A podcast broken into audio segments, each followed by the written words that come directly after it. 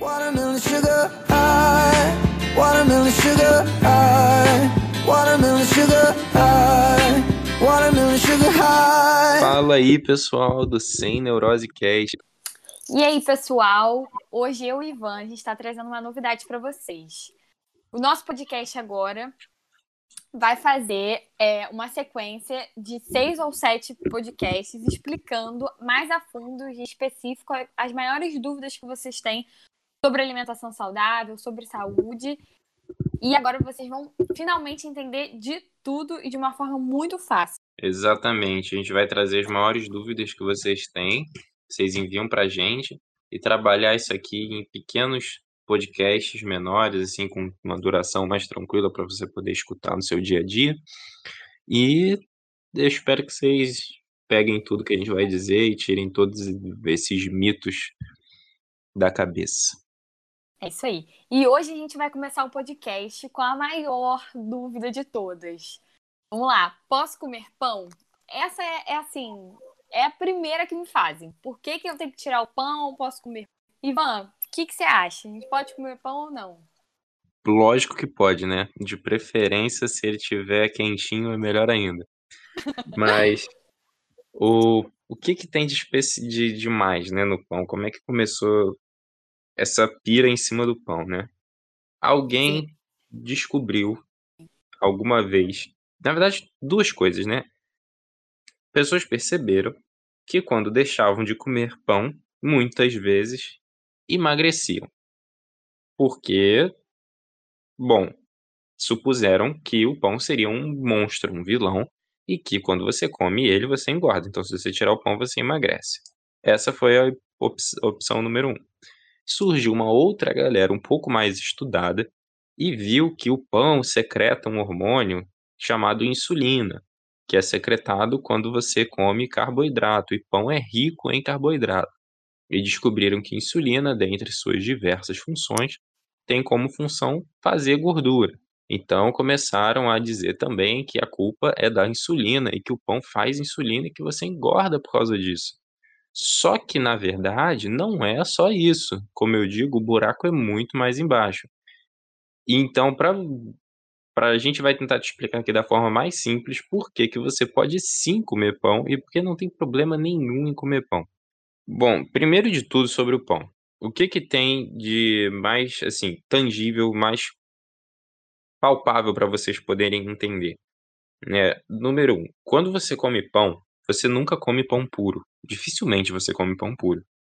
Se você é uma pessoa que gosta de comer pão puro, você tá entre um dos poucos que faz isso. Geralmente a gente come pão com manteiga, pão com manteiga na chapa, pão com, é, enfim, mortadela, queijo, presunto, misto quente, é, um sanduíche, sempre acompanhando outras coisas. E essas outras coisas também têm calorias, assim como o pão. E geralmente não se come um pão. Você come uns dois, três, come é quando acorda, come à tarde, no, no lanche da tarde, come antes de dormir. E isso também não tem problema. Só que quando você junta tudo isso, você vai ter uma quantidade de calorias ali generosa, tá? O que nos leva ao segundo ponto, que é a caloria dentro de um contexto. Se você coloca esse pão como sendo sua fonte de carboidrato. É, e você em, faz uma continha que o, que o seu nutricionista vai saber fazer. Vai fazer uma conta na sua dieta para encaixar esse pão dentro da sua dieta. E preste atenção no que eu vou dizer agora. De uma forma que, quando você come esse pão, as suas quantidades é, de calorias que você pode consumir no dia sem engordar e ele está dentro dessas quantidades de caloria, você não vai engordar, porque isso a gente chama de é, fazer ou não um déficit calórico, seu gasto, seu gasto energético diário. Quando você, é, vamos botar aqui que uma pessoa normal tem 2 mil calorias para gastar no dia, você, você gasta em média 2 mil calorias no dia. Se você consumir mais do que isso, você engorda. Se você consumir menos do que isso, você emagrece. Se você consumir igual, você mantém o seu peso. É claro que as fontes dessas calorias, se vai ser proteína, se vai ser gordura, se vai ser carboidrato, vai mudar a forma como o seu corpo reage a elas. Mas, de grosso modo, o básico é isso. Então, se esse seu pão que você está comendo, ele está dentro desse limite, não vai acontecer nada, você não vai engordar. Mas então Exatamente. por que que quando eu tiro por que que quando as pessoas tiram o pão, elas emagrecem? Porque geralmente esse pão, não é o pão, mas sim todas as calorias que a pessoa come no dia tá superando, tudo que ela come no dia supera o quanto ela gasta, então ela tá engordando. Só que como o pão representa uma boa parte dessas calorias, quando ela tira, por coincidência, ela fica abaixo, porque o pão representa uma quantidade enorme. Então quando ela tira o pão, acaba que ela fica abaixo. É, Então lembrando começa que assim, Ivan, vamos, vamos botar aqui. Isso a gente está falando porque o pão em si, ele também não é esse monstro de calorias que, que se fala, né? Por exemplo, o pão normal, integral, né? O pão Uhum. é, de forma. Tem aí, em Sim. média, uma fatia, 65, 60 calorias. Ah, Uhum. Duas fatias, tem 100, 114. Por aí. Você vê que dentro de 2 mil calorias, isso é pouco. Só que as pessoas, é o que a gente sempre fala aqui, não tem esse controle diário de calorias. Elas comem, comem, comem. E geralmente, é, o Ivan falou desse, desse contexto. Dependendo do contexto do pão, por exemplo, se você come é, um pão que tenha menos fibras ou não acrescente uma fibra, você não, não vai querer comer um pão, porque um pão não vai matar a sua fome. Então você vai comer três, quatro, cinco, seis pães e aí sim o pão vai ser um problema, porque aí você vai ter muitas calorias, porque você não comeu um pão. Agora, você encaixar um pãozinho no seu café da manhã, um pão no lanche, dentro de 2 mil calorias é uma coisa muito simples e muito fácil que não vai te engordar. E, geralmente, quando a gente encaixa o pão em uma dieta, num, num planejamento, a gente observa exatamente o contexto em que esse pão vai estar. Porque o que, que a gente quer numa dieta quando a gente planeja? A gente quer que a pessoa não sinta fome. Então, o que, que a gente vai fazer? A gente vai pegar, botar o pãozinho que ela tanto ama e tanto preserva na dieta dela, só que a gente pode botar com uma fonte de proteína, a gente pode acrescentar é, fibras, e aí a pessoa vai conseguir se saciar com um pão ou dois, enfim, a quantidade que ela necessitar. Mas, é, como as pessoas não prestam atenção nesse contexto do pão, ou, ou comem demais, ou enfim, às vezes comem um pão só, mas o resto do dia todo é só biscoito, é, enfim, muitas coisas, e aí quer culpar única e exclusivamente o pão. Então, isso tem que ser observado, a quantidade que você está comendo, o contexto em que ele se encontra. Por exemplo, Ivan, muitas pessoas, eu vejo muitas pessoas trocando o pão pela tapioca. Gente, a tapioca tem até mais carboidrato que o pão francês. A tapioca tem mais carboidrato que o pão francês e tem menos fibras. Ou seja, a tapioca é um alimento menos nutritivo que o pão francês. Sim, é isso que você está escutando. E as pessoas trocam assim, de boa. Só que você percebe que, diferente do pão francês, as pessoas associam a tapioca a contextos melhores, entendeu? Geralmente a pessoa come o quê? Um pão francês com manteiga só. E aí, um pão francês com manteiga, pra mim, eu fico com fome dois segundos depois. Geralmente a tapioca a pessoa bota ovo, é, às vezes bota um, um aporte de fibras. Então, assim, é, avaliar o contexto é importante. Entendeu? Então, o pão não é o problema, a tapioca não é o problema. E sim o quanto você está comendo de tapioca, o quanto você está comendo de pão e como você está comendo. Exatamente. Então, quando você chegar pro cara, o cara lê lá na internet a blogueira falando que tem que tirar o pão. Quando ele vai ver, ele tira o pão. Só que qual era o pão que essa pessoa comia? O pão que essa pessoa comia era um Subway. É, isso aí. Aí ela tira o pão de 30 centímetros do Subway com todo o recheio que o Subway tem. Porque ela não vai comer o Subway sem. Não vai comer só o recheio do Subway, né? Ela vai tirar aquela refeição.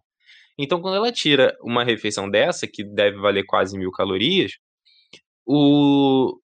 ela tá tirando essa quantidade absurda de caloria da dieta dela. Só que aí no final foi porque tirou o pão. Né? É. Então é uma ilusão.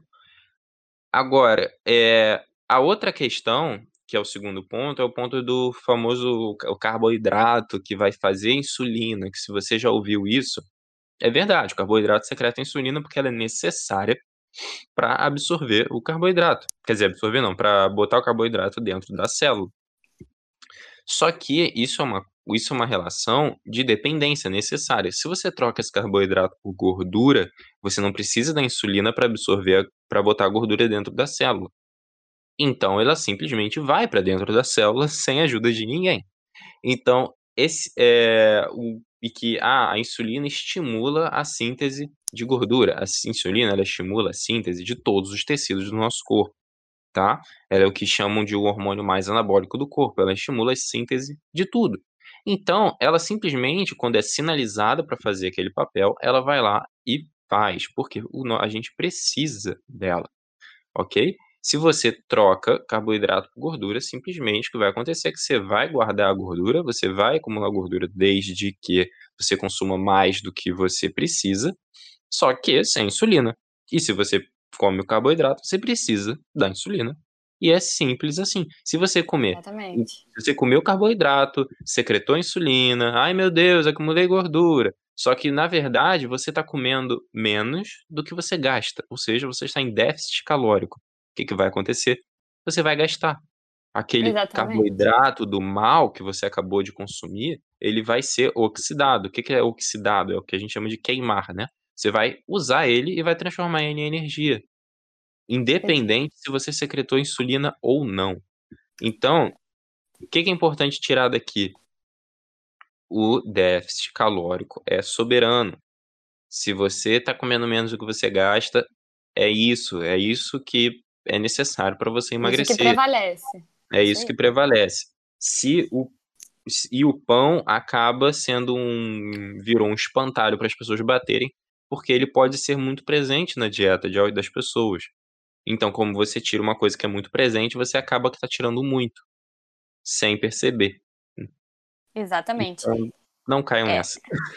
Então, pontos importantes aqui que a gente quer que vocês se atentem é o seguinte: um, a insulina não é o problema, tá? O grande problema de você engordar ou não, não, não, não é por conta da insulina, e sim por causa do excesso calórico que você come durante o dia inteiro. Então, assim, comeu mais do que você precisa, você vai engordar.